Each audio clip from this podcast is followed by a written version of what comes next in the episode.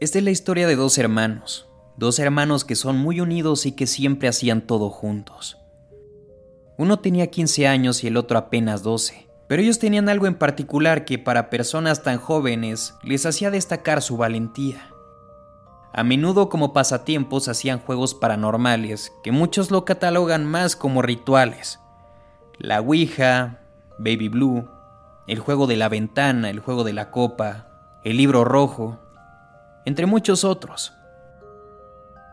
Ellos ya habían probado muchos jueguitos de este estilo que encontraban en sitios web de misterio y de terror. A menudo las instrucciones venían acompañadas de experiencias de usuarios que aseguraban que habían vivido experiencias paranormales. Pero estos dos hermanos ya estaban muy cansados de esto. Se sentían frustrados porque nunca obtenían ningún resultado. Habían probado de todo, y cada vez estaban más convencidos de que estas cosas no eran reales.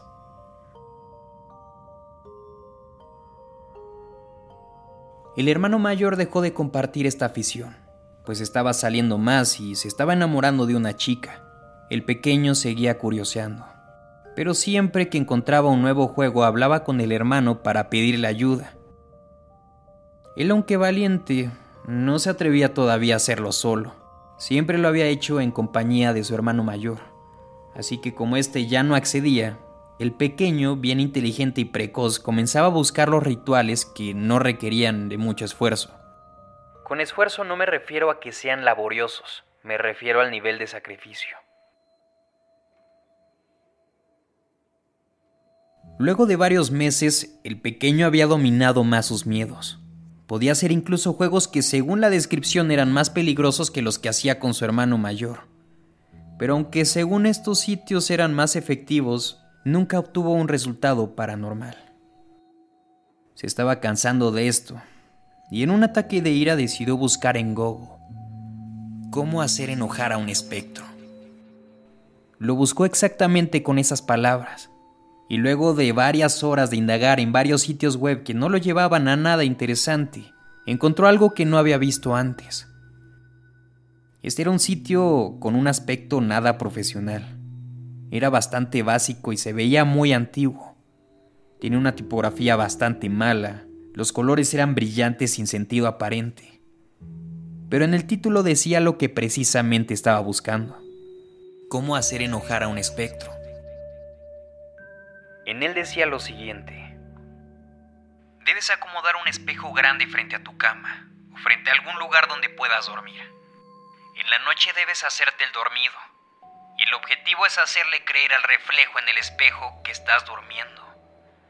Justo en el momento que pienses que lo has logrado, levanta tu mano derecha y haz un número 4.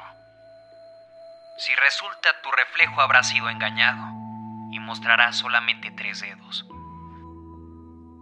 Seguido de esto venía una advertencia que decía así. Si lo conseguiste, deberás cuidarte de ahora en adelante, porque jamás le podrás dar la espalda a tu reflejo en cualquier espejo. Quizá lo más extraño de esta página es que no aparecía ningún nombre que se hiciera responsable de este ritual. Cosa extraña ya que normalmente la gente que publica estas cosas lo hace únicamente con el fin de entretener. Pero este pequeño niño no lo sabía y tampoco sabía que estaba leyendo una propuesta de lo más misteriosa.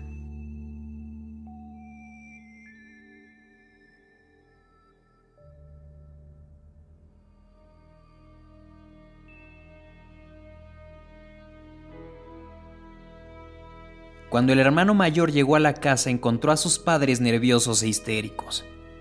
El hermano menor no estaba. Los padres no le habían dado permiso de salir estaban bastante furiosos. Pasa el tiempo y los padres ahora se encuentran en lágrimas envueltos en la desesperación haciendo llamadas por teléfono al 911. El hermano mayor empieza a llorar. Pero llora no porque piense que lo habían secuestrado.